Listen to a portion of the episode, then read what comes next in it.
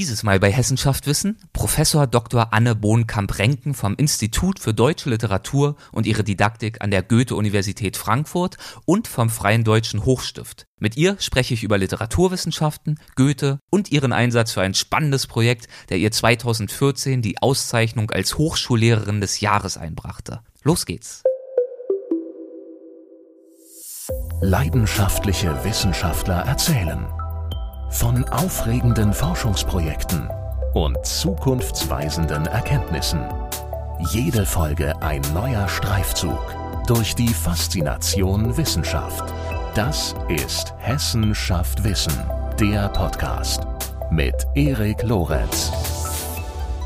Mein heutiger Gast ist Professor Dr. Anne Bohnkamp-Renken. Sie ist Professorin für neuere deutsche Literaturwissenschaft an der Goethe-Universität Frankfurt am Main und Direktorin des Freien Deutschen Hochstifts und des Goethe-Hauses in Frankfurt. Das ist schon zweimal Goethe in einem Satz und dabei bleibt es nicht. Sie ist auch Vizepräsidentin der Goethe-Gesellschaft in Weimar und Mitherausgeberin der Goethe-Ausgabe im Inselverlag sowie einer neuen Faust-Edition. Außerdem setzt sie sich engagiert für den Bau eines neuen Romantikmuseums ein, ein Einsatz, für den sie 2014 vom Deutschen Hochschulverband zur Hochschullehrerin des Jahres gewählt wurde, neben ihrem insgesamt Zitat vorbildhaften, öffentlichkeitswirksamen Auftreten, mit dem sie sich in herausragender Weise um das Ansehen des Wissenschaftler- und Professorenberufes in der Öffentlichkeit verdient gemacht hat. So formuliert es der Präsident des Deutschen Hochschulverbandes in der Begründung für die Auszeichnung. Studiert hat sie Germanistik, Philosophie und Publizistik an der Universität Göttingen. An der Goethe-Universität lehrt sie seit 2004. 2012 wurde sie dort zur ordentlichen Professorin berufen. Ich freue mich auf ein vielseitiges Gespräch. Viel Spaß. Guten Tag, Frau Professor Dr. Bohnenkamp-Renken. Vielen Dank dafür, dass Sie sich die Zeit nehmen, mit mir über Ihre Arbeit und Ihre Leidenschaft für die Literaturwissenschaften zu sprechen. Ja, guten Tag, Herr Lorenz. Ich ähm, bin sehr gespannt auf das Gespräch.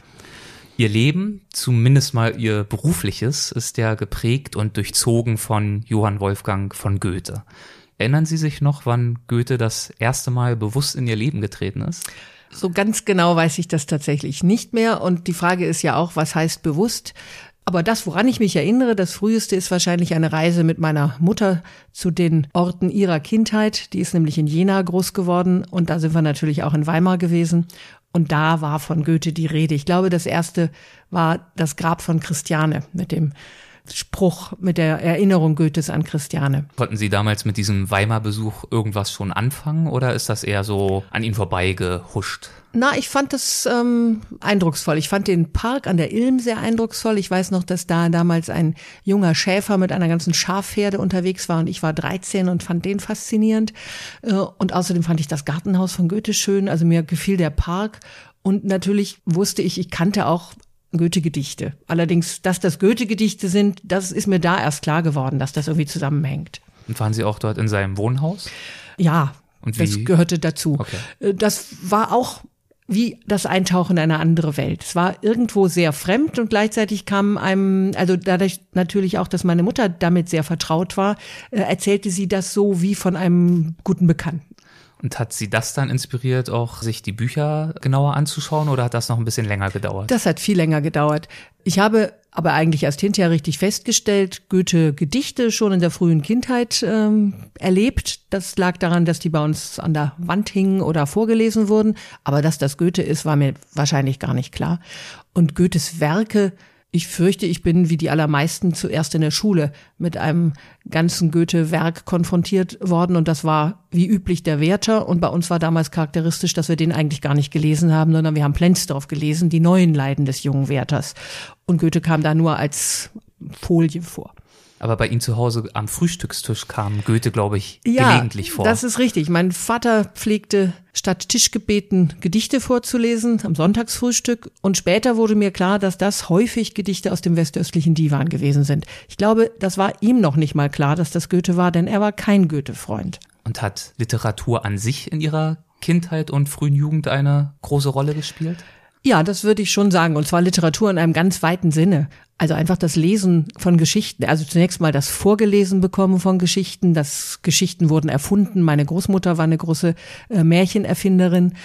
Und ich habe ganz furchtbar viel gelesen. Und ich weiß noch genau, dass zu den einprägsamen Erfahrungen meiner Schulzeit gehört, dass ich nachts lesen wollte und meine Mutter das ungesund fand und mir das verboten hat. Und dann habe ich mit der Taschenlampe Der unter der Bettdecke gelesen, bis die Taschenlampe nichts mehr hergab. Oder sommernachts, das war besonders schön, zwischen dem Vorhang auf der Fensterbank, zwischen Vorhang und Fenster, sodass man da Licht hatte und von außen nicht sehen konnte, dass man das noch gelesen wurde, weil ich kein Licht anmachen musste. Und da habe ich, was habe ich gelesen? All diese Jugend äh, Schmöker und ich habe richtig geschmökert. Zum Beispiel? Naja, Enid Blyton zum Beispiel war völlig verpönt, durfte bei uns nicht angeschafft Damit werden. hat's bei mir auch angefangen, Aber ich habe das Freunden. gelesen. Und natürlich Karl May, Ja. großer Karl May-Leser. Ebenso. Ah, da haben wir schon was gemeinsam. Ja. Ja, ich, in einem Artikel über sie ist auch das Zitat zu finden, dass die Literatur ihnen immer Lebenselixier, aber nie lästige Bildungspflicht war. Warum und inwiefern Lebenselixier? Das ist ja eine schöne Formulierung. Ja, ich glaube tatsächlich, dass ähm, die Beschäftigung mit Literatur in ganz vielfältiger Hinsicht das Leben steigert, wenn nicht sogar auch formt. Also ich habe das Gefühl gehabt, dass in der Begegnung mit literarischen Texten, das war dann natürlich nicht mehr nur Enid Blyton, das wurden dann in der, äh, als ich etwas älter wurde, auch sehr rasch viel Lyrik habe ich gelesen, äh, dass man das Gefühl hatte, das, was man so undefiniert selber spürt, das ist da plötzlich in Worte gefasst und man erkennt sich selber ganz anders in den literarischen Texten, aber man hat vor allen Dingen auch eine Möglichkeit, sich mit Menschen relativ rasch über wichtige Dinge zu verständigen. Also wenn man sozusagen über einen literarischen Text, über eine literarische Erfahrung miteinander ins Gespräch kommt, ist man sehr schnell sozusagen da, wo es wo es brennt und das Interessant fand, da ist und war, stimulierend genau, ist. wo, wo ähm, und darum ist Literatur für mich sowohl ein Vehikel immer der ähm, Verständigung mit anderen Menschen gewesen, aber auch der Selbstverständigung und der Welterfahrung. Also man sieht die Welt mit anderen Augen, wenn man sie literarisch gestaltet, auch erfährt. Also das ist für mich ganz untrennbar eigentlich. Und insofern war das immer Teil meines Lebens selbstverständlich und nicht irgendwie eine Pflicht. Die Welterfahrung hat sich bei Ihnen aber natürlich mitnichten auf die Literatur beschränkt, sondern Ihre Eltern haben Ihnen ja auch eine sehr starke Liebe zur Natur vermittelt. Das ist richtig. Und ich würde nach wie vor sagen, dass ich eigentlich, äh, dass das zu den wichtigsten Beschäftigungen gehört. Beschäftigung ist das falsche Wort. Also äh, zu den wichtigsten Tätigkeiten, dass man sich in der Natur bewegt und ähm, sich an ihr freut. Wobei das ganz wesentlich bedeutet, Landschaft, also was ist das für ein Naturbegriff? Also es meint ganz viel Landschaft und sich in der Landschaft bewegen und die Landschaft auch als ästhetische Erfahrung äh, wahrnehmen. Also ich finde die immer wieder faszinierend, dass eigentlich die Landschaft meistens schöner ist als alle Bilder. Und dann auch ähm, ein großes Interesse für Botanik, für Pflanzen, Bäume. Weniger eigentlich die Tiere, muss ich gestehen. Wie haben Ihre Eltern Ihnen das vermittelt damals? Die sind mit uns viel rausgegangen. Also das war besonders mein Vater, der ein leidenschaftlicher Wanderer war. Ich bin als wir sind auch sehr viel gereist als ähm, Kinder schon mit den Eltern. Wir waren in den Bergen. Bergwandern gehörte einfach zum Dasein und gehörte zu den Höhepunkten des Daseins. Das war bei meinem Vater so und das hat sich auf uns übertragen. Ich weiß noch genau, wenn wir mit dem winzigen R4 Richtung Alpen fuhren, der Moment, wo man die Alpen am Horizont sehen konnte, das war sozusagen so ein Sprung in der ähm, im Lebensgefühl. Das hat sich bei mir erhalten bis heute. Ich habe eine Weile in München gelebt und da habe ich immer gedacht, das ist unglaublich. Ich habe hier jeden Tag die Alpen im, also wenn das Wetter gut ist, kann ich sie von hier aus sehen. Also diese Verbindung von gesteigertem Lebensgefühl und ähm, Erfahrung von Bergen, Wolken, Wind, Horizonten. Das war bei meinem Vater da und das hat er mir vererbt. Wann hat sich für Sie abgezeichnet, dass Sie sich auch beruflich der Literatur widmen würden? Eigentlich ganz spät. Also irgendwann habe ich mich entschieden, Germanistik zu studieren und das hatte mit beruflichen Vorstellungen noch gar nichts zu tun. Und dann habe ich irgendwann äh, mich entschieden, eine Promotion anzuschließen und auch die hatte mit Beruf noch nichts zu tun. Und dann habe ich eine Stelle angeboten bekommen in München in der Komparatistik, also in der allgemeinen und vergleichenden Literaturwissenschaft. Und das war völliges Neuland, also da musste ich unglaublich viel auch neu lernen. Das war zwar dann auch schon ein Beruf, also ich habe da Geld verdient, aber es war im Grunde wie ein fortgesetztes Studium. Es war eine große Herausforderung, denn ich sollte plötzlich etwas unterrichten, was ich nicht studiert hatte. Ich musste also dann die französische Literatur mir äh, noch ähm, erschließen, italienische hatte ich ein bisschen, englische auch, aber kam noch viel dazu. Und das entwickelt sich. Ich habe dann eine Weile überlegt, soll ich hier noch aussteigen aus diesem Unibetrieb, weil ich das Gefühl hatte, immer Uni nur Uni ist irgendwie auch seltsam, weil man gar nicht, also man hat so viele Studenten, Studentinnen, die etwas anderes machen werden und man kann ihnen eigentlich immer nur von der Universität erzählen. Das fand ich zunehmend unbefriedigend und habe dann überlegt, wie man sozusagen noch eine berufliche Existenz mit diesem literaturwissenschaftlichen Hintergrund außerhalb der Uni sich vorstellen könnte, ist aber schwierig. Und dann hatte ich zwei kleine Kinder und dann ist es erst recht schwierig. Naja, und dann hat sich das mit Frankfurt ergeben. Wie lief denn die Entscheidungsfindung ab? Sie haben es gerade schon gesagt, die Germanistik, das stand relativ früh fest, aber eine kleine Überlegungsphase gab es ja am Anfang schon noch. Ich habe zum Beispiel gelesen, dass Sie auf der Suche nach der passenden Uni und dem passenden Fach sich auch in Bielefeld umgeschaut haben, weil dort äh, das Psychologiekonzept Ihnen zugesagt hat und dass Sie dann aber ganz woanders gelandet sind dort. Ja, also äh, das glaube ich bisschen anders war das. Also was mir zugesagt hatte, war, dass diese Reformuni in, in Bielefeld die Literaturwissenschaft äh, sozusagen von Anfang an komparatistisch konzipiert hatte. Mhm. Also da gab es eigentlich nicht Germanistik, sondern da gab es bestimmte Literatur, äh, literaturwissenschaftliche Schwerpunkte, die dann quer durch die äh, Sprachen und ähm, Nationen ähm, entwickelt wurden. Das war ein modernes äh, Konzept, das fand ich spannend. Aber ich muss gestehen, dass ich immer auch ähm, beeinflusst war von den Gebäuden. Äh, und das war so ein ganz modernes Gebäude mit viel Beton. Und da hatte ich schon, während meiner Schulzeit bin ich auch in so einen 80er Jahre oder 70er Jahre äh, Betongebäude gegangen. Davon hatte ich eigentlich genug. Ich wollte andere Räume um mich herum. Das war ein Argument gegen Bielefeld. Und auch ich spiele nur mit dieser psychologischen ja. Beratung darauf an, dass sie ja. sich ja da in einer Beratung wiederfanden, die sie, glaube ich, auch nicht so richtig weitergebracht hat. Nein, das war, glaube ich, einfach ein großes Missverständnis. Ich suchte jemanden, der mir sagen könnte, welches Fach für meine Interessen so das Richtige wäre. Äh, und das war aber die Beratung für psychische Probleme. Äh, und das heißt, wir hatten einfach eine sehr unterschiedliche Vorstellung von dem, was das Gegenüber von uns wollte. Und ich habe diesen armen Berater, glaube ich, hoffnungslos äh, genervt mit einer Suada von Interessen. Und er wusste überhaupt nichts damit anzufangen und meinte nur, also mit dieser Fülle von Ideen, also das würde auf jeden Fall schiefgehen. Und wenn ich so weitermachte, würde ich mich umbringen, bevor ich 30 wäre. Das war mir dann immer ein Ansporn, das nicht zu tun. Und dann haben Sie sich schließlich in Richtung Germanistik orientiert, die Gebäude haben Ihnen in Bielefeld nicht zugesagt, woanders aber schon. Ja, genau. Die roten Dächer in Göttingen waren tatsächlich viel schöner äh, und die Fachwerkhäuser in Göttingen, weil ich kam aus einer Vorortsiedlung äh, in der Nähe von Düsseldorf in solchen Reihenhäusern aus den 60er Jahren. Und darum hatte das für mich wirklich den Charme des ganz anderen. Und dann war es so, dass ich immer noch nicht wusste, ob ich eigentlich Jura oder eher Germanistik studieren sollte. Ich wusste, dass ich etwas mit Sprache machen wollte. Und dann haben mir einfach die Studierenden der Germanistik besser gefallen als die der, die, die Juristen sahen alle so konservativ und brav aus. Und da habe ich mich dann für die Germanistik eingeschrieben. Und stimmt es, dass Sie dann auf der Zugfahrt nach Göttingen Goethes Faust das erste Mal gelesen haben? Das habe ich so gemacht, weil ich dachte, das geht nicht. Ich kann jetzt nicht Germanistik studieren, ohne dass ich den Faust gelesen habe, denn der war damals bei uns in der Schule nicht Pflichtlektüre. Und insofern hatte ich den glaube ich, tatsächlich nicht gelesen. Vielleicht hatte ich ihn schon mal auf dem Theater gesehen, aber ich hatte ihn nicht gelesen und dachte, das muss ich jetzt tun. Also mehr noch schnell aus schlechtem Gewissen nachholen. So, ja. Und was war das für eine Erfahrung? War das direkt ein großes Aha-Erlebnis oder? Ehrlich gesagt nicht. Ähm, ich fand, das war ein lesenswerter Text und ich hatte sofort den Eindruck, den muss man nochmal lesen. Aber dann hat mich das Studium sofort mit ganz anderen Themen in Empfang genommen und äh, Goethe spielte erstmal keine Rolle. Wann hat er dann angefangen, eine Rolle zu spielen? Das kann ich ziemlich präzis sagen in meinem Zwischenprüfungsseminar. Ich habe man musste dann nach vier Semestern Zwischenprüfung machen und da gab es spezielle Seminare in Göttingen und da gab es ein breites Themenspektrum und ich habe mir das ausgesucht, von dem ich wusste, dass es ein kleines Seminar sein würde. Das war mehr so pragmatisch äh, geprägt. Ich wollte äh, eine Gruppe, in der man gut diskutieren kann und wo es nicht so riesige äh, Besucherzahlen sind. Und das war der westöstliche Divan von Goethe. Den habe ich dann auch vorher gelesen für dieses Seminar und habe überhaupt nicht verstanden, warum das so ein faszinierendes Buch ist. Und das habe ich in diesem Seminar gelernt und erfahren. Das war ein wunderbares Seminar, in dem ich wirklich das erste Mal so richtig äh, gemerkt habe, wie großartig das ist, sich mit Goethe zu beschäftigen. Und dann ging es ja weiter in verschiedenen Zwischenstufen bis hin zu ihrer Promotion, die ja dann schlussendlich auch von Goethe handelte. Das ist richtig und das ist aber auch wieder eine, hat sich so ergeben. Also es war nicht so, dass ich wild entschlossen war, über Goethe zu promovieren. Ich habe im Studium mich tatsächlich tatsächlich stärker mit einem ganz anderen Autor beschäftigt, dann nämlich mit Johann Georg Hamann, der allerdings für Goethe wichtig ist und für die Goethe-Zeit, also in der Zeit war ich da schon. Und meine Magisterarbeit habe ich über Johann Georg Hamann und Jean Paul geschrieben, also da war ich ähm, nicht bei Goethe.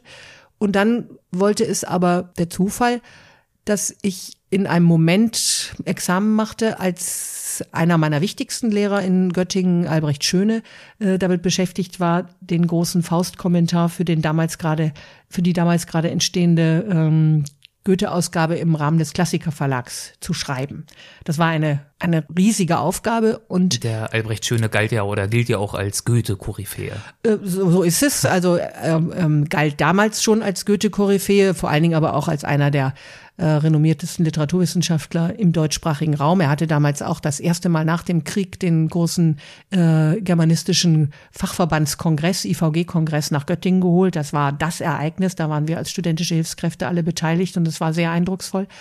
Und bei Schöne zu studieren war überhaupt eine eindrucksvolle Erfahrung. Und er bot mir dann an, ob ich nicht promovieren wolle über einen bestimmten Bereich des Faust, von dem er nämlich sagte, das muss jemand machen, damit ich meinen Kommentar vernünftig schreiben kann. Das ist nicht gemacht in der Forschung, das fehlt, wollen Sie das nicht machen. Das habe ich mir ein bisschen überlegt, denn das hätte ich mir so wahrscheinlich nicht ausgesucht. Äh, und ich glaube, der springende Punkt neben Albrecht Schöne, der sicher ganz entscheidend war, war dann, dass das zu tun hatte mit den Handschriften in Weimar und mich das zurückführte an diesen Ort, wo ich eben als 14-Jährige davor gestanden hatte und meine Mutter hatte gesagt, da liegen die ganzen Goethe-Handschriften drin. Und nun hatte ich die Aufgabe, diese äh, Fausthandschriften zu erforschen. Und das war zu einer Zeit, als die Mauer noch stand. Das heißt, es war verbunden auch mit der ungewöhnlichen Erfahrung, ein Dauervisum für Weimar zu bekommen und wochenlang, also zum Teil monatelang in Weimar zu sein, in den letzten Jahren der DDR äh, und dort zu, ähm, im Archiv zu sitzen und Goethe-Handschriften zu erforschen. Was war das Thema der Arbeit im Rahmen dieser Handschriften? Also es ging um die Frage, wie hätte der Faust auch aussehen können? Also um Alternativen zum Faust, die Goethe selber überlegt hatte und verworfen hatte, aber aufbewahrt hatte, weil er offensichtlich dachte, das könnte in Zukunft nochmal von Interesse sein. Es gab da eine Mappe, auf die er selber draufgeschrieben hatte, Paralipomena für die Zukunft. Paralipomena ist das griechische Wort für beiseite gelassenes. Und das war mein Thema. Ich sollte mich beschäftigen mit den Paralipomena zum Faust. Und das war noch nicht erforscht? Das ist ja eigentlich erstaunlich. Ja, das kann man so natürlich auch nicht sagen. Da gab es schon vieles darüber, aber es gab keine wirklich zuverlässige Dokumentation über diese Handschriften. Es gab viele Forscher, die sich darüber Gedanken gemacht hatten, die mehr oder weniger äh, frei dann auch in Form gebrachte Editionen dieser Texte geliefert hatten, aber es war sozusagen nicht wirklich zuverlässig an den Handschriften so dokumentiert, dass man sagen konnte, jetzt weiß ich genau, wie es bei Goethe stand. Das war so, der Stand der Forschung war so, dass man immer, wenn man über so eine Frage äh, sich ähm, auseinandersetzte, dann musste man eigentlich immer nach Weimar fahren und sich die Handschrift vorlegen lassen und sagen, ah ja, da steht wirklich genau das und nicht das. Während in der einen Ausgabe stand es ein bisschen so, in der anderen stand es ein bisschen anders und man wusste nicht, was es wirklich steht da. Und das war für mich eine faszinierende Erfahrung, weil das ich habe das angefangen in einer Zeit, als ich noch mit Reiseschreibmaschine unterwegs war, so einer kleinen Olympia. Und das konnte man natürlich im Archiv, konnte man sowas nicht einsetzen. Das hätte ja die anderen äh, Benutzer gestört. Also habe ich mit dem Bleistift abgeschrieben, was auf den Handschriften stand. Und abends in meinem Quartier habe ich das dann in die Reiseschreibmaschine geschrieben. Und während der Arbeitszeit an dieser Dissertation fing das an mit den Computern. Und am Ende meiner Arbeit mit den Faustparalipomenern habe ich immer mit dem Notebook direkt neben den Handschriften gesessen. Und es ist also eine völlig andere äh, Verfahrensweise geworden. Und jetzt haben wir ja die ganzen Fausthandschriften im Internet in der digitalen Edition, was sowas ist wie die, ja eigentlich der Abschluss meiner Dissertation, den wir jetzt gerade erst geschafft haben. Das heißt, der Faust hat sie wirklich über viele Jahre hinweg jetzt schon begleitet. Das ist richtig, ja. Und so war es ja auch bei Goethe. Auch ihn hat Faust ja über viele Jahre hinweg begleitet. Genau. Also darum ist es so interessant, sich diese Handschriften anzugucken, weil Goethe tatsächlich sein ganzes Leben, könnte man sagen, am Faust gearbeitet hat. Er hat angefangen irgendwann äh, in den 70er Jahren noch in Frankfurt als Student und er hat es abgeschlossen wenige, also wenige Monate vor seinem Tod hat er gesagt, jetzt ist Schluss und hat das Ganze eingesiegelt und dann hat er es aber kurz vor seinem Tod nochmal aufgemacht und weitergeschrieben. Also er hat im Grunde bis kurz vor seinem Tod am Faust gearbeitet. Zwischendurch gab es größere Pausen, da hat er was anderes gemacht. Aber es lässt sich eben an dieser lebenslangen Arbeit an diesem Werk wunderbar verfolgen, wie sich das verändert und doch kontinuierlich bleibt. Also dieses Zusammenhang von Dauer im Wechsel oder Wechsel und Dauer, wie Goethe das dann äh, genannt hätte, das lässt sich am Faust wunderbar äh, studieren. Und das war bei mir so ein bisschen ähnlich, wobei auch bei mir große Pausen waren. Und für mich war interessant, ich habe eben diese erste Begegnung, diese erste intensive Begegnung mit dem mit den Faustmanuskripten in Weimar, das war sozusagen eine mikroskopische Art, sich dem anzunähern. Und ich habe ganz viel diese Handschriften gelesen und also ständig mit dem in dem Text mich bewegt, aber mich gar nicht gefragt, was bedeutet das, sondern steht da das oder steht da das? Also sehr dicht dran und sehr im Detail. Und dann musste ich mir natürlich auch Gedanken darüber machen, sind das nun, warum hat er dieses oder jenes weggelassen? Wie passt das oder passt das nicht zum Gesamtkonzept des Faust? Und wie hat sich das Gesamtkonzept des Faust in den 60 Jahren, in denen Goethe daran gearbeitet hat, gewandelt? Und dann war ich als ähm, Dozentin für allgemeine und vergleichende Literaturwissenschaft in München. Das war, als die Dissertation dann auch irgendwann abgeschlossen war. Und da habe ich mich dann mit dem Thema im Grunde aus einer komparatistischen Perspektive beschäftigt, indem ich mehrfach Seminare gegeben habe über den Stoff des Faust von den Anfängen bis zur Gegenwart. Also das war dann interessant, was für ganz andere Umgangsweisen mit diesem Thema, das Goethe sich da gesucht hat, ist in der, im Laufe der Geschichte und in der ganzen Welt äh, auch denkbar gewesen. Und das war dann so eher die makroskopische Perspektive auf das Faustthema. Ist vielleicht schwierig, aber lassen sich dafür Beispiele geben für Veränderungen, die er vorgenommen hat und ja, wie sich das dann Fall. begründen lässt? Also für Goethes Faust ist ja charakteristisch, dass er im Grunde der erste ist, der die Geschichte gut ausgehen lässt. Also die Ursprungsgeschichte, die aus der frühen Neuzeit stammt und eine der wenigen Stoffe der Weltliteratur ist, die wirklich einen Ursprung im deutschsprachigen Raum hat. Da ist das ja die Geschichte eines Teufelsbündners, der am Ende auch vom Teufel geholt wird. Der macht einen Pakt mit dem Teufel, um mehr zu wissen und mehr zu können, als das den Menschen normalerweise zugestanden ist. Und dafür muss er dann auch am Ende zahlen. Also zunächst ist es eine religiöse Warnerzählung, wenn Sie so wollen. Also in einer Zeit, in der die Menschen anfangen, immer mehr wissen zu wollen und die Kirche da so ihre Bedenken hatte, war das eine Erzählung, das passiert mit euch, wenn ihr euch über die Grenzen hinweg bewegt. Und bei Goethe, der nun in einer Zeit anfängt, über den Faust zu nachzudenken, die wir normalerweise Aufklärung nennen, also das ist der Zeitraum, in dem das Denken und Erkunden der Welt immer mehr sozusagen wertvoll ist und geschätzt wird von allen, so dass diese Geschichte eines Menschen, der um mehr zu wissen sich mit dem Teufel verbündet, dass der am Ende dann auch bestraft wird, das passte eigentlich nicht mehr in die äh, in das Denken von Goethes Zeit. Und so hat er die Geschichte eben anders gedacht. Hat er die von Anfang an anders gedacht oder hat er sie am hinten raus dann dort ja, verändert? Ja, das ist eine, eine, gute Frage und da es gibt auch keine ganz sichere Antwort drauf, weil wir ähm, dazu nur indirekte Zeugnisse haben. Am Anfang, also das, was er geschrieben hat, als er ein junger Mann war, reicht nicht bis zum Schluss, sondern die Geschichte, die er als junger Mann in Frankfurt geschrieben hat, die endet mit der furchtbaren Szene von Gretchen im Kerker, also das Mädchen, das er äh, zum Kindsmord getrieben hat, die dann im Kerker bleibt und sich nicht von ihm und Mephisto retten lässt. Und damit bricht das ja ab und wird dann erst von, von Goethe in späteren Jahren wieder aufgenommen. Da hat er ja offensichtlich äh, es noch nicht geschrieben, wie das sein würde mit dem Ende. Er hat aber später behauptet, dass er von Anfang an wusste, wie es endet. Und es gibt auch ganz gute Gründe anzunehmen, dass er nie die Vorstellung hatte, es so zu enden, wie das traditionelle Volksbuch vom Faust. Es gibt ähm, Hinweise darauf, dass Lessing, äh, also der ja etwas, äh, also ein bisschen eine Generation vor Goethe noch ist, dass der sich auch mit einem Faust, äh, mit dem Fauststoff beschäftigt hatte und auch gerne ein Faustdrama geschrieben hätte und dass das auch schon anders geendet hätte. Aber ob Goethe davon wusste, ist auch nicht so ganz sicher. Und das gehört zu den interessanten Fragen. Wie hat sich das wirklich geändert im Laufe der Zeit? Offensichtlich geändert hat sich das Ende mehrfach, aber es war wohl immer so gedacht, dass es nicht das klassische Volksbuchende ist. Gehört diese Auseinandersetzung mit diesen Fragen für Sie zu den schönsten Erinnerungen an Ihre Studienzeit oder sticht da noch was anderes hervor? Naja, das war ja dann wirklich schon am Ende der Studienzeit, das war die Dissertation. Also die Studienzeit ist bei mir gar nicht so sehr Goethe geprägt, außer diesem wunderschönen westöstlichen Divan-Seminar, das ich damals bei Hendrik Birus hatte, der später mein Chef in München gewesen ist.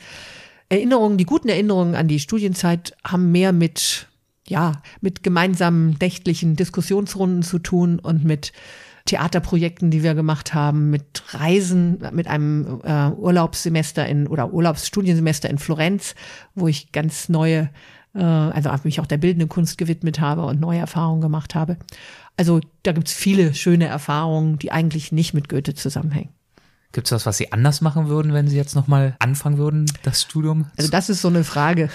wenn ich das nochmal anfangen würde mit dem, was ich heute weiß, dann würde ich alles anders machen.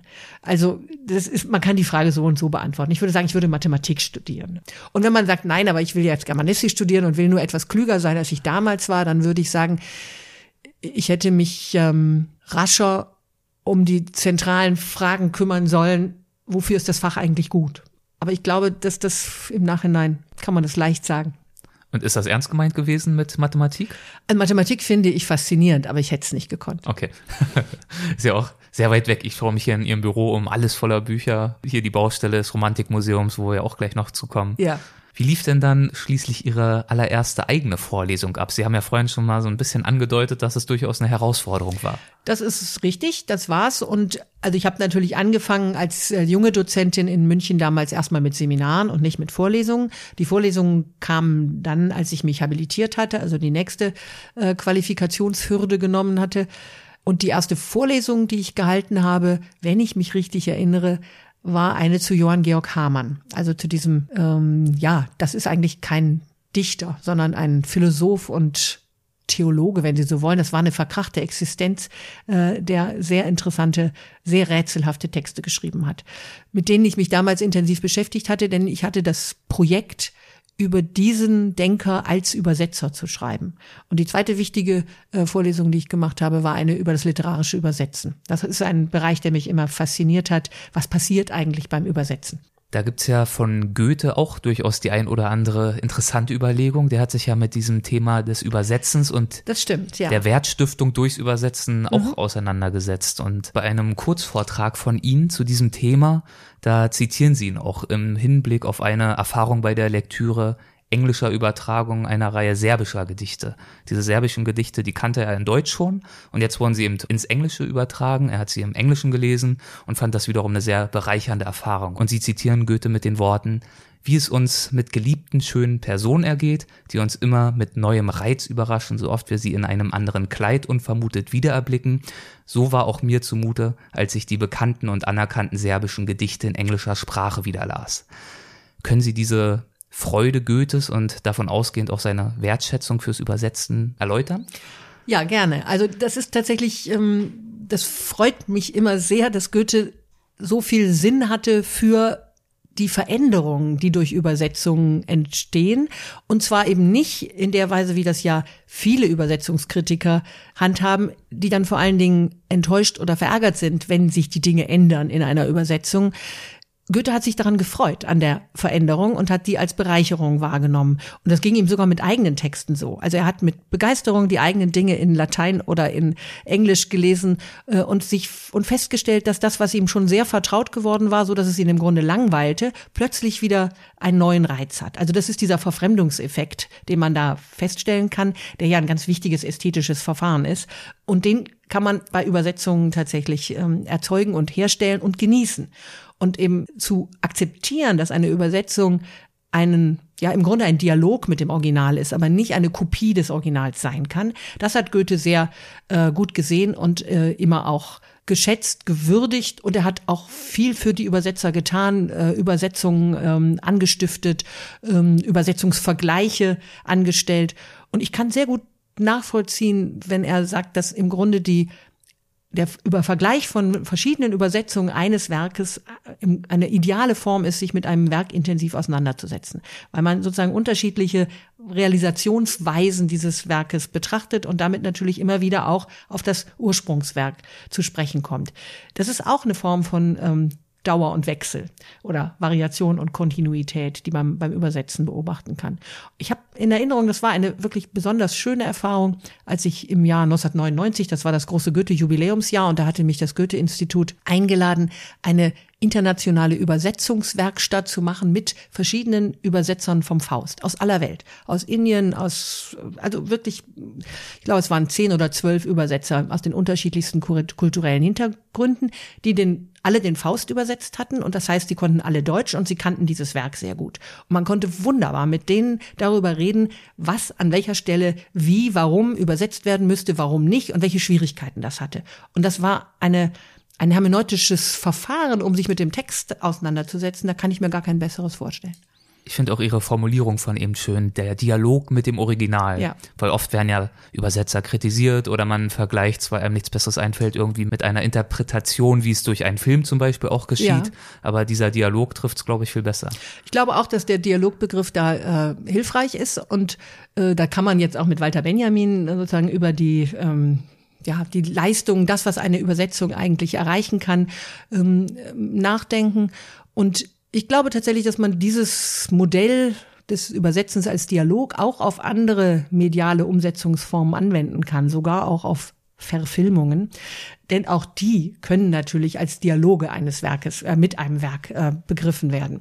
Ähm, dann hat Ja. man einfach, man verschiebt den Blick und fragt nicht immer, ähm, ist das jetzt das Gleiche, sondern man sagt, wie reagiert es auf das Original? Und dann hat man ein viel weiteres, ähm, ja, ein viel weiteres Feld von Möglichkeiten vor sich. Und das finde ich gehört zu den reizvollen Fragen äh, in einer medienorientierten Literaturwissenschaft. Das ist ein gutes Stichwort, Literaturwissenschaft. Darauf würde ich gerne nochmal im Allgemeineren zurückkommen.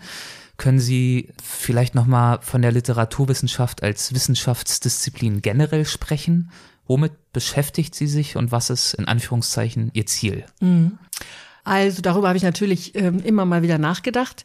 Die Literaturwissenschaft beschäftigt sich mit der Erforschung und Kommentierung, Pflege von literarischen äh, Werken und das heißt mit sprachlichen Kunstwerken und sie macht sie wahrnehmbar als historische und ästhetische Phänomene. Das ist ein Konzept, was ähm, ich bei Peter Sondi ähm, gefunden habe und dort sehr schön auch formuliert finde, dass das das Spezifische ist an dieser Form von Wissenschaft, dass sie einerseits einen klaren historischen Gegenstand hat. Also wir müssen uns auch im Verstehen mit den äh, alten Texten natürlich immer in die Zeiten versetzen. Wir müssen rekonstruieren und erforschen, wie war das damals, was können die gemeint haben, wie sind die äh, Verstehenshorizonte dort. Aber das Besondere ist, dass wir gleichzeitig einen Text vor uns haben, der im günstigen Falle heute noch ästhetisch zündet. Und diese Spannung ist eigentlich das, was Literaturwissenschaft für mich interessant und lohnend macht und was auch mein Ziel wäre, dann diese Erfahrungen an diejenigen, an die Studierenden zu vermitteln, beziehungsweise eben auch herauszufinden, wie solche Texte funktionieren in ihrem historischen Kontext und in ihrer gegenwärtigen Wahrnehmung. Gibt es Themenfelder, die Ihre Studenten und Studentinnen für gewöhnlich ganz besonders spannend finden in Ihren Vorlesungen? Ich glaube, das fällt mir schwer zu beantworten, weil ich gar nicht so, äh, ich halte keine Vorlesungen, die sozusagen so unterschiedliche Themen anbieten, dass sie dann sagen könnten, diese Sitzung war jetzt aber interessant und die nächste war es nicht so. Meine Erfahrung ist die, dass die Studenten es sehr gerne mögen, äh, wenn es Seminare sind, äh, die wirklich, wo es um Dinge geht, die mir wirklich sehr am Herzen liegen und in denen ich mich auch sehr gut auskenne. Das heißt, die mögen das, wenn sie einen Lehrer haben, der was davon versteht, wovon er redet. Und dann ist es ihnen fast gar nicht so wichtig, worum es geht, aber sie möchten gerne jemanden haben, der weiß, was er da erzählt. Welche Karrieremöglichkeiten oder Berufsaussichten gibt es als Literaturwissenschaftler? Naja, wenn Sie den Akzent auf Wissenschaftler legen, dann ist es sehr beschränkt. Dann kann man an der Universität bleiben ähm, und als Professor äh, wieder Literaturwissenschaft unterrichten und weiterforschen. Und es gibt ein paar außeruniversitäre Institutionen, an denen man das auch machen kann. Das Zentrum für Literaturforschung in Berlin zum Beispiel oder solche großen Archive wie das Deutsche Literaturarchiv in Marbach oder Klassikstiftung Weimar, noch ein paar andere. Auch das Freie Deutsche Hochstift gehört dazu. Aber das ist ja wahrscheinlich gar nicht gemeint. Nicht jeder Literat jeder Student oder äh, nicht jeder, der Literaturwissenschaften studiert, muss hinterher Literaturwissenschaftler werden. Und für diejenigen, die äh, sich nicht als Wissenschaftler vor allen Dingen verstehen, sondern mit Literatur, mit Sprache und mit Kommunikation zu tun haben wollen, ist das Feld ganz unübersehbar weit. Also damit kann man dann sehr viel machen. Und es gibt also das Spektrum der Tätigkeitsfelder, in denen so Studierende von mir untergekommen sind, ist sehr breit. Das reicht von Unternehmenskommunikation bis zu Museen, pädagogischen Berufen, also ganz viel Verschiedenes.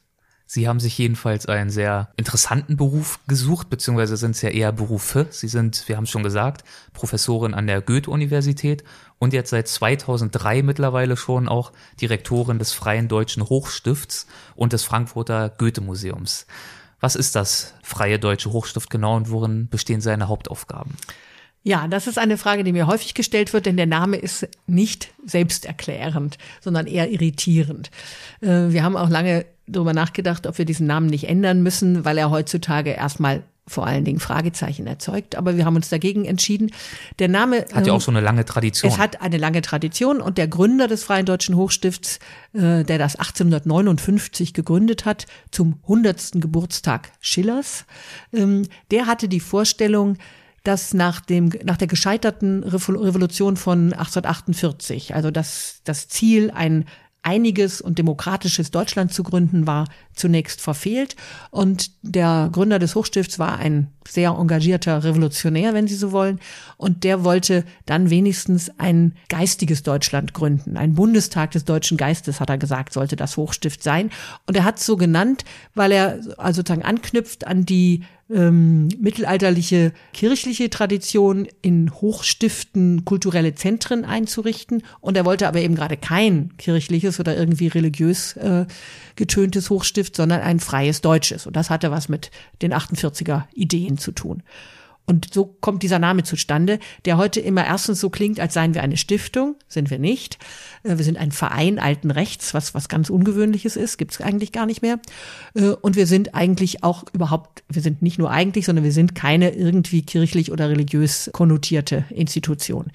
Ursprünglich war das eben eine sehr hochfliegende Idee eines, einer geistigen Akademie, einer Akademie für ein gesamtes Deutschland. Und das hat sich dann im Laufe der Zeit gewandelt und ein wichtiger Punkt, an dem sich die Geschichte verändert hat, passiert schon relativ rasch nach der Gründung, nämlich als äh, Otto Folger, so hieß der Gründer, das äh, Goethehaus, also das Elternhaus von Goethe in Frankfurt, erwirbt als Sitz für seinen Verein. Das tat er eigentlich mehr notgedrungen. Er hatte nur beobachtet, dass der neue Besitzer des Hauses dabei war, es völlig umzubauen und er fand, dass das keine gute Idee sei, sondern dass man diesen Ort doch als Erinnerungsort erhalten müsse, versuchte die Stadt Frankfurt dazu zu bekommen, sich dafür zuständig zu fühlen. Das tat die Stadt Frankfurt aber nicht und dann hat er sich hochverschuldet und das Haus verkauft, äh, gekauft. Und dann hat er gesammelt, um diese Schulden wieder loszuwerden. Und das ist so eine Tätigkeit, die das Hochstift bis heute begleitet. Und dadurch verlagerte sich der Schwerpunkt allmählich, das passierte nicht sofort, aber allmählich dann auf die Pflege der Erinnerung an Goethe. Ähm, denn natürlich zählte dann zu den Aufgaben, das Goethehaus wieder so einzurichten, wie es gewesen war, als Goethe darin gelebt hat was eine lange, längerfristige Aufgabe war. Erst am Ende des 19. Jahrhunderts war das dann so weit, dass das wirklich ganz wieder so hergestellt war. Orientiert an Goethes Autobiografie Dichtung und Wahrheit, mit dem schönen Effekt, dass die Besucher heute, wenn sie denn Dichtung und Wahrheit kennen, erstaunt sind und begeistert sind, wie sehr das alles aussieht wie in Dichtung und Wahrheit, was kein Wunder ist, wenn man weiß, dass es so eingerichtet worden ist. Das hat das Hochstift dann also geprägt. Es ist dann zu einem Goethe-Museum ähm, geworden und es hat die zentralen Bildungsaufgaben, die es im 19. Jahrhundert immer auch weiter verfolgt hat, dann am Anfang des 20. Jahrhunderts im Grunde an die Universität abgegeben. Das Hochstift hat sich lange verstanden als eine Akademie, also eine Art Zwischending zwischen Volkshochschule und Universität. Es gab keine in Frankfurt. Und als die dann gegründet war, hat das Hochstift sich sozusagen stärker auch der Pflege des Goethe Erbes äh, widmen können und ist dann stärker zu einer literaturwissenschaftlichen Institution geworden. Am Anfang war das eine ganz äh, breite Bildungseinrichtung. Also da wurde Physik genauso wie Botanik oder äh, Geografie unterrichtet. Wie ist es dann dazu gekommen, dass Sie die Direktion übernommen haben? Naja, das ist eine Stelle, die ausgeschrieben wurde und ich glaube, tatsächlich, dass mein damaliger Chef mir diese, ich hatte das gar nicht gesehen, er hat mir diesen Ausschnitt äh, zugänglich gemacht und ich war ja als äh, Assistentin und Oberassistentin in München auf einer befristeten Stelle, wie das immer ist, wenn man in dieser Qualifikations, diesem Qualifikationsweg ist. Es war also klar, dass ich irgendwann eine äh, neue Stelle brauchen würde und die war reizvoll aus verschiedenen Gründen. Einmal natürlich Goethe, aber auch, dass ein Schwerpunkt der Tätigkeit im Hochstift äh, seit der Mitte des 20. Jahrhunderts im Bereich der Edition liegt und das Edieren und mit äh, editorischen Fragen sich zu beschäftigen gehörte zu meinen Kernqualifikationen. Und dann kommt dazu, dass es eine Institution ist, die versprach ein bisschen den Blick aus der Universität heraus zu werfen. Und das war etwas, was ich eigentlich schon lange vermisst hatte. Also ich fand die Vorstellung vom, ja, nicht gerade von der Wiege bis zur Bahre, aber doch so ziemlich vom Anfang der akademischen Tätigkeit, dann immer in diesem universitären Bezirk zu bleiben, eigentlich beunruhigend. Ich finde auch nach wie vor, dass es eigentlich seltsam ist, dass wir für die Universitätslehrer nicht sowas einführen wie ein Pflichtjahr als in der Praxis. Denn irgendwie fehlt da was. Diese Praxis, die haben Sie hier gefunden. Mit welchen Zielen sind Sie in diese Arbeit gestartet? Was lag Ihnen da besonders am Herzen? Ja, das wurde mich hier sofort auch gefragt, was denn meine großen Ideen seien. Und was ist die Vision? So ja. genau, ja. Äh, damit konnte ich erstmal nicht dienen. Ich war erstmal sehr damit beschäftigt, äh, diese Institution kennenzulernen und ähm, zu verstehen, wie sie funktioniert, die Menschen kennenzulernen, die hier arbeiten. Es ist ein, eine ganz besondere Institution mit sehr unterschiedlichen Mitarbeitern, also mit Mitarbeitern mit ganz unterschiedlichen Aufgaben. Es ist eine sehr, sehr vielfältige Institution, weil die Sammlungen auch sehr breit gestreut sind und die Aufgaben von der Wissenschaft bis zur Allgemeinbildung reichen. Das gehörte von Anfang an äh, zu den Aufgaben des Hochstifts, also die Förderung von Wissenschaften, Künsten und allgemeiner Bildung, stand schon in der ersten Satzung des Hochstifts und steht da bis heute. Und das heißt, es war tatsächlich Aufgabe jetzt die Wissenschaft weiter zu betreiben, also Wissenschaft zu betreiben, aber gleichzeitig darüber nachzudenken und es zu praktizieren, sie einem breiteren Publikum zu vermitteln. Und das war etwas, was mich interessierte und was durchaus zunächst mal erforderte, sich hier die Möglichkeiten anzugucken, bevor man große Visionen entwickelt. Eine der Leistungen des Hochstifts besteht ja auch darin, dass er seit 1911 schon eine wahnsinnig umfangreiche Sammlung zur deutschen Romantik aufgebaut hat. Wie ist daraus die Idee entstanden, das alles in einem eigenen Museum zu zeigen?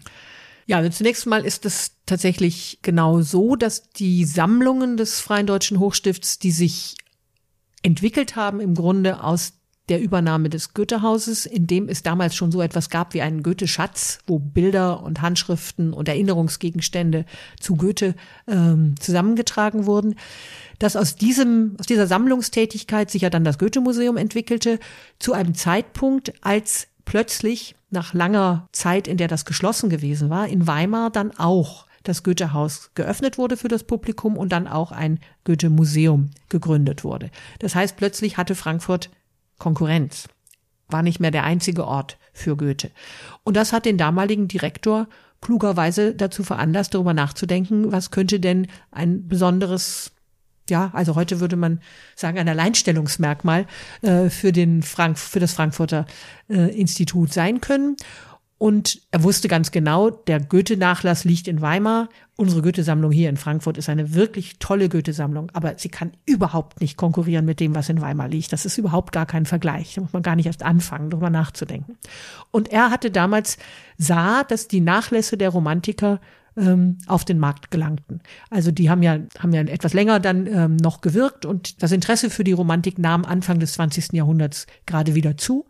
Und es wurden Handschriften zum Beispiel der Familie Brentano in großen Versteigerungen in den 20er Jahren verkauft und da hat der damalige Direktor des Hochstifts gesagt, das ist ein Bereich, der liegt uns hier nahe. Die Brentanos sind auch eine Frankfurter Familie. Da äh, legen wir jetzt einen neuen Schwerpunkt drauf. Und dann hat er das weiter gepflegt und nicht nur Frankfurter Romantiker, sondern überhaupt Romantiker intensiv gesammelt und hat damals schon tatsächlich drüber nachgedacht, das Hochstift als ein Zentrum für die Romantik auszubauen. Und es gab sogar schon Pläne für ein Romantikmuseum das dann in den Schubladen verschwunden ist, als am Ende des Krieges das Goethehaus äh, hier mit der Altstadt völlig zerstört wurde, musste die Energie des Hochstifts sich zunächst darauf wenden, das Goethehaus wieder herzustellen. Und so ist diese Idee mit dem Romantikmuseum in Vergessenheit geraten. Ich habe die dann wiedergefunden, als ich, das war 2010, das war das 50-jährige, der 50-jährige Todestag von diesem Direktor, der damals diese Sammlungen betrieben hat. Da habe ich einen, musste ich einen Vortrag zu halten und da habe ich diese alten Pläne gefunden. Und ich wurde gleichzeitig gefragt von der Stadt, wir reißen hier die Häuser ab, die äh, nach dem Krieg hier neben dem Goethehaus äh, aufgebaut worden sind. Bürogebäude waren das für den Börsenverein des deutschen Buchhandels. Da muss was Neues hin, da kann was Neues hin. Was würden Sie denn denken, was für eine Nachbarschaft ist für das Goethehaus zuträglich? Fand ich sehr nett, dass Sie mich das fragten. Und dann habe ich gesagt, na eigentlich Nachbarschaft ist schön, aber noch viel besser wäre es, wenn wir erweitern würden. haben Sie die Chance direkt genutzt? Das, die habe ich dann, äh, das habe ich vorgeschlagen und hatte dann das Glück, dass Petra Roth, die damals Oberbürgermeisterin war, diese Idee sofort gut fand, aufgegriffen hat und unterstützt hat. Ohne diese Zusprache hätte ich wahrscheinlich das für völlig utopisch gehalten. Aber mit dieser Unterstützung war es das nicht es ist ja auch nicht so, dass Sie eine erfahrene Expertin im Bau von Museen oder auch Überhaupt im Gestalten nicht, von. Ausstellungen sind. Und trotzdem sind Sie jetzt die treibende Kraft hinter diesem Projekt seit vielen Jahren. Ja. Was sind denn da Ihre wichtigsten Aufgaben dabei, dieses Projekt von der Idee zur Wirklichkeit zu überführen? Naja, also erstmal dran zu glauben und es ähm, nicht aufzugeben vorschnell. Und dann jetzt die verschiedenen, äh, alle diejenigen, die daran jetzt mitwirken, irgendwie zu koordinieren und beieinander zu halten. Das ist eine große Teamaufgabe. Das ist nichts, was ähm, man irgendwie alleine machen könnte. Und es ist tatsächlich so, als ich hierher kam, hatte ich keine Erfahrung mit Ausstellungen. Aber ich habe ja in den ersten Jahren hier schon eine ganze Reihe von Wechselausstellungen erstmal begleitet und dann aber auch konzipiert und selber realisiert. Und das heißt, das Ausstellungsmachen gehörte für mich schon zu den Themen, die mich besonders interessieren, über die ich dann auch geforscht habe, durchaus im Zusammenhang mit dem, was wir vorhin besprochen haben, nämlich die mediale Umsetzung von Literatur. Also das war tatsächlich die Frage, ist nicht eine Ausstellung auch ein neues Medium, mit dem Literatur zugänglich gemacht werden kann? Über, also auch ein Dialog, also zwischen Ausstellung als Medium und dem literarischen Werk. Und da hatten wir 2010 eine experimentelle sogenannte Meta-Ausstellung hier, die die Frage stellte, wie kann man Literatur eigentlich ausstellen? Und da hatten wir mehrere Ausstellungsmacher, Teams mit Gestaltern eingeladen, die alle mal probieren sollten, wie sie denn den Wille Meister in eine Literaturausstellung bringen würden. Und das Spannende war, dass die alle ohne Dokumente auskamen. Die haben also alle ohne Originale gearbeitet, sondern das Werk versucht in einen in eine Raumerfahrung zu verwandeln. Das fand ich sehr äh, reizvoll. Und insofern interessierte mich die Frage, wie man Literatur in Ausstellungsräumen, ja, wie man sie da hinein übersetzen kann, wie man sie da erfahrbar machen kann, äh, im Grunde schon äh, ziemlich früh. Und das ist natürlich jetzt eine zentrale Frage für unser Thema der Romantik. Wie man das eben auch zu einer räumlichen und emotionalen Erfahrung machen kann. Ja, und das ist richtig schwierig. Äh, Wir sind auch noch mittendrin. Ich kann noch nicht erzählen, wie das werden wird, weil wir noch sehr äh, denken. Das Haus ist schon ziemlich weit und da sind wir auch sehr vergnügt. Das wird schön äh, und es wird sehr besonders. Also wir bekommen überhaupt kein Haus von der Stange, sondern eins, was in vielen Details schon sozusagen mit der Vorstellung, dass es mal ein Romantikmuseum werden soll, gedacht ist. Unser Architekt ist ein sehr denkender Architekt, der sich darüber äh, Gedanken gemacht hat und der natürlich seine Vorstellung hat von dem, was Romantik ist. Und das merkt man diesem Haus an.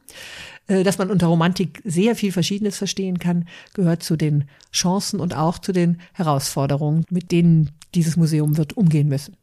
Und wie der Fortschritt so abläuft, das können Sie ja hier tagtäglich beobachten aus dem Fenster Ihres Büros. Ja. Haben Sie ja den direkten Blick auf die Baustelle. Es muss doch ein sehr befriedigendes Gefühl sein zu sehen, wie das Stück für Stück jeden Tag ein bisschen weiter wächst. Das ist richtig, das ist äh, schön äh, anzugucken und wir haben auch eine Filmaufnahme äh, gemacht, wo man das dann sozusagen im äh, Zeitraffer sich angucken kann. Das ist ganz enorm, wie schnell das geht in der Phase des Hochbaus. Da glaubt man immer, äh, ist wirklich jeden Tag sieht's ganz anders aus. Das wird dann etwas anders in der Phase des technischen Innenausbaus. Da sieht man nicht mehr so viel und es ist doch noch sehr viel zu tun. Ich habe auf jeden Fall das Gefühl, dass das, was Sie vorhin gesagt haben, dass zu Ihrer Zeit als Dozentin oder auch dann Professorin, als Sie sich mehr nach der praktischen Welt mal gesehnt haben, dass Sie das hier auf jeden Fall mehr als ausreichend jetzt bekommen. Also Das jetzt plötzlich richtig. so eine halbe Bauunternehmerin hier zu sein. Ja, das stimmt. Und das äh, hat, also das war etwas, was mir gefehlt hat. Und insofern habe ich das hier auch mit mit großer Freude angenommen. Gleichzeitig muss ich schon sagen, dass in den letzten Jahren dann auch sozusagen der Bereich meiner Tätigkeit, der mehr Management ist als Wissenschaft, sehr stark in den Vordergrund getreten ist und das wiederum gefällt mir auch nicht. Äh, also nur Manager sein würde ich nicht wollen, sondern es ist sehr schön zwischendurch Zeiten zu haben, wo man sich vertieft mit äh, wissenschaftlichen Fragen beschäftigen kann, sich mit äh, literarischen Werken und auch ähm, Dokumenten auseinandersetzen kann. Gelegentlich beneide ich meine Mitarbeiter, die das den ganzen Tag können dafür, dass sie sich zugemutet haben, beides zu machen, sowohl die Forschung, sie waren ja weiterhin Professorin, als auch das Management. Dafür wurden sie auch geehrt für ihr außerordentliches Engagement für das Romantikmuseum. Da wurden sie 2014 vom Deutschen Hochschulverband zur Hochschullehrerin des Jahres gewählt. Wie war das denn für Sie?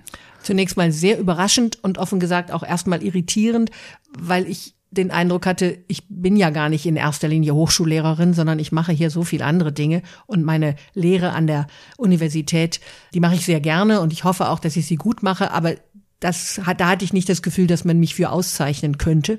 Das hat mich auch ein bisschen überrascht, ehrlich gesagt, dass in der Begründung es hieß, ja, das Romantikmuseum, aber die Bezeichnung Hochschullehrerin des ja, Jahres genau. Diese deutet ja einen anderen Schwerpunkt an. Diese Verwirrung hatte ich am Anfang auch und ja. war darum auch nicht sicher, ob ich das eigentlich annehmen könnte. Aber man hat mir das dann erläutert, dass es diesen, also genau wie Sie es eben dargestellt haben, dass es eine äh, ja, Würdigung meines Engagements für das Romantikmuseum und die Verbindung dieser Bereiche ist. Und darüber habe ich mich dann einfach gefreut. Die Romantik, die wird ja zur Goethe-Zeit dazu oh ja. gezählt. Sind Sie mit Ihrer Auseinandersetzung mit der Romantik Goethe als Schwerpunktthema dann trotzdem ein bisschen abtrünnig geraten oder wie sind da die Verbindungen? Ja, das ist ein wichtiges äh, Thema und eins, über das wir uns hier im Haus äh, durchaus auch immer wieder auseinandersetzen. Traditionell germanistisch würde man Romantik und Goethe sozusagen als zwei Pole äh, verstehen, die einander entgegengesetzt sind. Es gibt berühmte Zitate, an denen man zeigen kann, dass Goethe von der Romantik nicht zielt und dass die Romantiker sich über Goethe geärgert haben. Es gab auch viel persönlichen Streit. Also erstmal ist es tatsächlich so, und es gibt auch nicht wenige Menschen, die mich das fragen und sagen, wie können Sie ein Romantikmuseum neben das Goethehaus stellen? Ist das nicht äh, wirklich eine Zumutung für Goethe? Hätte er das nicht ganz furchtbar gefunden? Ich bin der Überzeugung, dass er das nicht furchtbar gefunden hätte, sonst hätte ich das auch nicht äh, hier, diese Idee entwickelt. Es kommt sehr darauf an, was man unter Romantik versteht. Wenn man europäisch, und das heißt aus meiner komparatistischen Sicht im Grunde naheliegenderweise europäisch guckt, dann gehört Goethe einfach mitten in die Romantik. Goethe ist aus angelsächsischer Perspektive etwa der wichtigste deutsche Romantiker. Das liegt daran, dass unter Romantik dort ein etwas mehr verstanden wird als diese sehr spezifische germanistische Vorstellung von dem, was Romantik ist. Und die Herausforderung hier für unser Museum wird sein, dass man diese beiden unterschiedlichen Möglichkeiten, Romantik zu konzipieren, versteht. Und versteht, wie das kommt, dass Goethe einerseits das Gegenteil von der Romantik ist und andererseits ihr Höhepunkt und Mittelpunkt. Und darum geht's mir. Und das heißt, es geht auch darum, einen komparatistischen Blick auf Goethe zu werfen, ihn nicht nur aus der binnendeutschen Perspektive zu sehen, sondern ihn aus internationaler Perspektive zu sehen und dann zu verstehen, was ja, was die Goethe-Zeit zu der die Romantik unmittelbar dazugehört. Also Goethe schreibt in der Zeit, die man europäisch gesprochen Romanticism nennen würde. Diese Idee, dass man Klassik und Romantik da einander entgegensetzt, ist eine sehr binnendeutsche ähm, Angelegenheit. Die Europäer würden Klassik dort gar nicht vom Orten, sondern würden unsere Klassik zur Romantik dazuzählen und äh, Goethe natürlich und Schiller auch äh, zur Romantik. Und dass man in dieser Zeit wichtige Fragen gestellt hat, Erfahrungen gemacht hat und auch Ideen entwickelt hat, die uns bis heute prägen und die auf eine in mancher Hinsicht beunruhigende Form uns gerade heute auch wieder sehr neu beschäftigen. Ähm, das wäre ein Anliegen, was mit diesem Haus verbunden werden soll, wobei mir sehr klar ist, dass das nicht allein die Dauerausstellung wird leisten können. Die neue Dauerausstellung wird sich orientieren an dem, was wir hier in der Sammlung haben. Das ist ja auch ein ganz wichtiges Anliegen. Das ist diese Romantiksammlung, die es hier gibt seit ähm, die in den letzten 100 Jahren hier so wunderbar gewachsen ist, von der niemand weiß, dass sie hier ist, weil bei uns halt Goethe draufsteht, kommt niemand auf die Idee, dass hier Novalis liegt und Eichendorf. Und das soll deutlich werden, dass man das hier bei uns findet. Und das wird, weil unsere Sammlung so ist, auch dieser germanistische Romantikbegriff sein. Aber gleichzeitig wollen wir mit den Veranstaltungen und den Wechselausstellungen und der Kontextualisierung dieser Dauerausstellung deutlich machen, dass Romantik auch viel mehr sein kann und dass Goethe dazugehört. Sie haben gerade angedeutet, dass äh, in der Romantik sich mit Fragestellungen beschäftigt wurde, die jetzt zum Teil wieder an Relevanz gewinnen auf beunruhigende Art und Weise. Mhm. Können Sie da ein Beispiel für geben? Ja, also zum Beispiel die Frage der, des eigenen und des Fremden, des Umgangs mit dem Fremden, die Frage der also die Romantik fängt an in einer Phase, wo die Faszination äh, am Fremden das starke und motivierende Element ist und zu der Ästhetik der Romantik gehört auch dieses Verfremdungselement. Ähm, Aber dann entwickelt sich die Romantik auch zu einer Bewegung, die viel Wert auf die Erforschung der eigenen Wurzeln und Hintergründe und Traditionen legt und ähm, befreundet sich in bestimmten Phasen sehr mit nationalen bis nationalistischen äh, Strömungen. Und das ist ein Problem, in dem wir mittendrin stecken. Das heißt also, bei diesem ganzen Romantikmuseumsprojekt ist Goethe eigentlich fast immer trotzdem ein Teil der Überlegungen, wie sie das integrieren als Pole, aber auch als Zweiteiler eines Ganzen. Ja. Goethe bleibt relevant und war es damit ihr ganzes Leben oder zumindest ihr ganzes berufliches Leben und es wird auch weiter so sein. Also Promotion über Faust, Goethe-Museum. Außerdem sind sie ja seit 2007 auch noch Vizepräsidentin der Goethe-Gesellschaft in Weimar, die Goethe-Uni, wo sie unterrichten und noch vieles mehr. Würden Sie sagen, dass es zu pathetisch ist, äh, zu behaupten, Goethe sei sowas wie ihr Lebensthema geworden? Also ich glaube, das kann man, dem kann man nicht widersprechen. Das äh, ist so. Und das Schöne daran ist, dass Goethe ja so vielseitig ist, dass einem das überhaupt nicht langweilig wird. Goethe hat immer wieder neue Facetten und er ist ja jemand, den man als Literaturwissenschaftler sehr schätzen kann, wenn nicht sogar muss. Äh, aber er ist eben auch ein Naturwissenschaftler. Er hat sich mit unglaublich vielen äh, Bereichen des menschlichen Lebens auseinandergesetzt. Er ist ein sehr interessanter Gesprächspartner, wenn man über Religion und Toleranz nachdenkt. Ähm, sein Konzept von Weltliteratur ist ein ausgesprochen gar nicht sehr literarisches Konzept, sondern eher ein, äh, ein, eine Antwort auf die oder sozusagen ein Umgang mit den Phänomenen der Globalisierung. Also Goethe ist so vielseitig, dass das als Lebensthema sehr gut geeignet ist. Und das ist auch wirklich das, was Sie an ihm fasziniert. Also es ist ja klar, er ist der deutsche Dichter und Forscher, aber was ist Ihre ganz persönliche Faszination? Hm. Also ich glaube Vielseitigkeit, Vielseitigkeit und auch Wandlungsfähigkeit. Das erklärt ja auf jeden Fall schon mal die Dauer, über die Sie sich mit ihm hinweg beschäftigt haben. Ja, also das äh, ermöglicht ja, das. Er ja. gibt so viel her, dass man das kann. Und er ist äh, eben in einer faszinierenden Art und Weise wandelbar wobei es sowas gibt wie einen Kern, der, der bleibt und den sozusagen ähm, zu greifen, ist gar nicht so einfach, weil er das, das ist, wird, das kann man ganz schwer positiv formulieren. Und wenn man sich so den, die Bilder, die man vom jungen Goethe hat und dann der alte Weimarer und dann noch dazwischen der Staatsminister oder so, die sind so unterschiedlich, dass man, dass es einmal auch auseinanderfällt. Und sozusagen daran zu arbeiten, die Kontinuität für einen selber nachvollziehbar zu machen, finde ich reizvoll. Und was einen als Mensch, der die Sprache liebt äh, und gerne mit ihr umgeht, äh, immer wieder beeindruckt, ist seine unglaubliche Kreativität im Umgang mit Sprache. Also der hat so viel äh, neuen Umgang mit Sprache geprägt. Das ist faszinierend in allen Gattungen. Also seine Lyrik ist bis ins hohe Alter unglaublich innovativ und die Art und Weise, wie er, wie es ihm gelingt, in einer Epoche, in der das noch überhaupt nicht vertraut war, äh, Sprache zum Ausdruck von ganz individuellen Gefühlen und Gedanken zu machen. Das ist einfach wunderbar und das prägt die ganze, äh, den ganzen Umgang mit Sprache im deutschsprachigen Raum bis heute. Gibt es etwas aus Ihrer Auseinandersetzung mit Goethe, das Sie für Ihr persönliches Leben gelernt haben, in Anführungszeichen?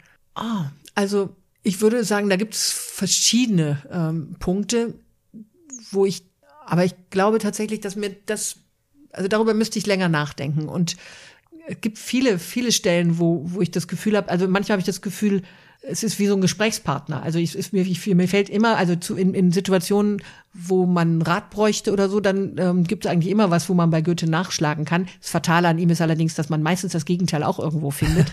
Also insofern funktioniert das so ein bisschen wie so ein Orakelstechen. Man muss sich dann damit auseinandersetzen. Aber auch da ist es sozusagen, man findet eigentlich immer etwas, was, ähm, was einem dann ähm, nachdenkenswert scheint in unterschiedlichen Situationen.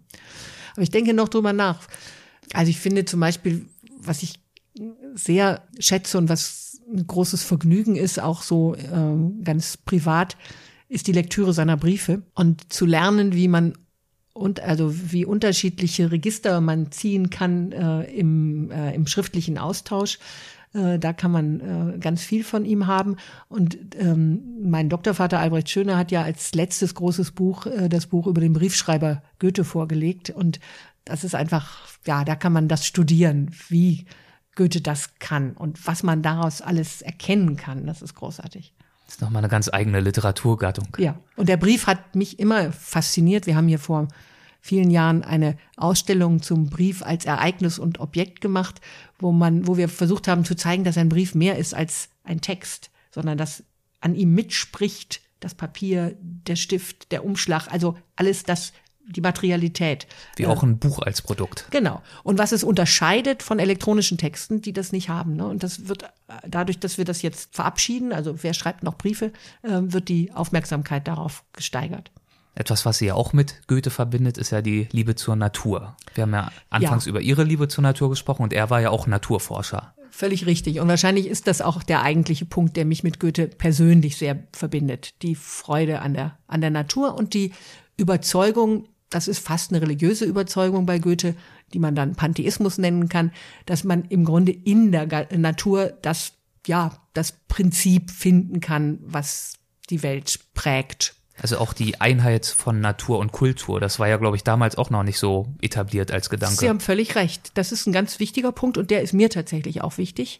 Äh, Und ich habe auch den Eindruck, dass das inzwischen wieder, ähm, also es gab ja Zeiten, in denen man das sehr auseinander, weit auseinandergenommen hat und Goethe hat das nie auseinandergenommen. Für ihn ist das tatsächlich, hängt das zusammen und das geht mir auch so. Wie beurteilen Sie Goethes Relevanz für heute und für die Zukunft? Gibt es etwas, was Goethe uns in Anführungszeichen zu sagen hat? Naja, das wäre zum Beispiel so ein Punkt. Also die Einheit von äh, Natur und Kultur ist, glaube ich, etwas, was wir gerade wieder ganz neu wahrnehmen in einer, indem wir sozusagen die evolutionäre Rolle des Menschen als Ganze, als, als Gattung äh, natürlich sehr auch als Phänomen der Evolution, der Natur betrachten und nicht mehr aus der Binnenperspektive einer einzelnen Person unbedingt.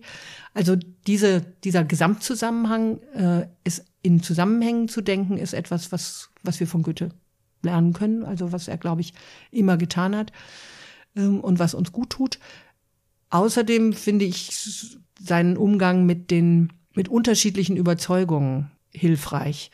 Das kann man ganz gut an den Religionen zeigen, aber man könnte es auch mit anderen Überzeugungen machen, dass er im Grunde einerseits Wert darauf legt, dass man das Phänomen in seiner Besonderheit wahrnimmt. Und das heißt auch, dass man nicht versucht, es alles rasch zu abstrahieren und sozusagen nur so einen Kern zu haben, sondern schon die Besonderheiten ernst nimmt. Äh, Das Konkrete, das Anschauliche ist für Goethe immer wichtig, aber gleichzeitig die Überzeugung, dass es zwischen den unterschiedlichen Besonderheiten etwas gibt, was sie alle verbindet, was man allerdings mit den menschlichen Erkenntnismöglichkeiten zumindest nicht direkt greifen kann, sondern man kann es nur ahnen, wenn man die verschiedenen Besonderheiten miteinander in Verbindung bringt.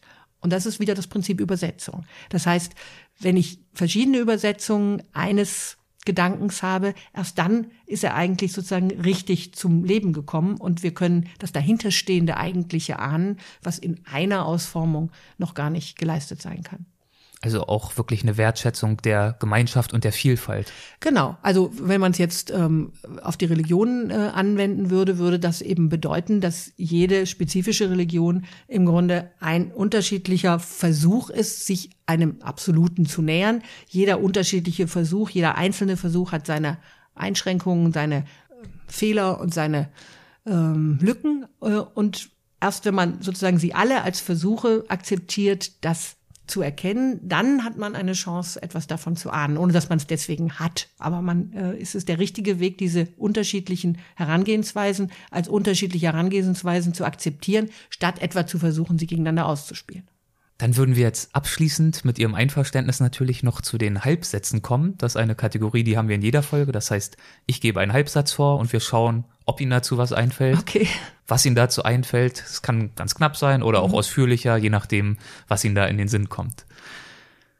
An der Literaturwissenschaft begeistert mich Die Verbindung von Geschichte und ästhetischer Erfahrung.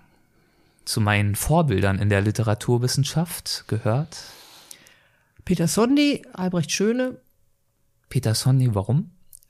Ist ein komparatistisch äh, arbeitender ähm, Literaturwissenschaftler, für den eben auch diese äh, Verbindung zwischen Historie und Ästhetik äh, wesentlich war.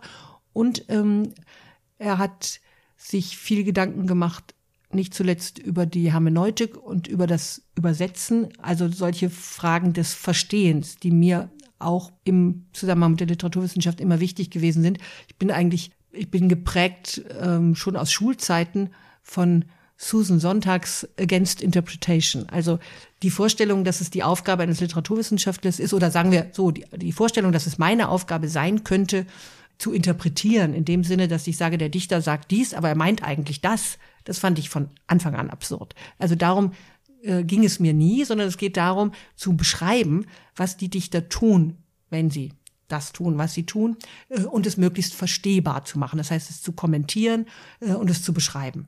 Und da braucht man ein bestimmtes Handwerkszeug zu.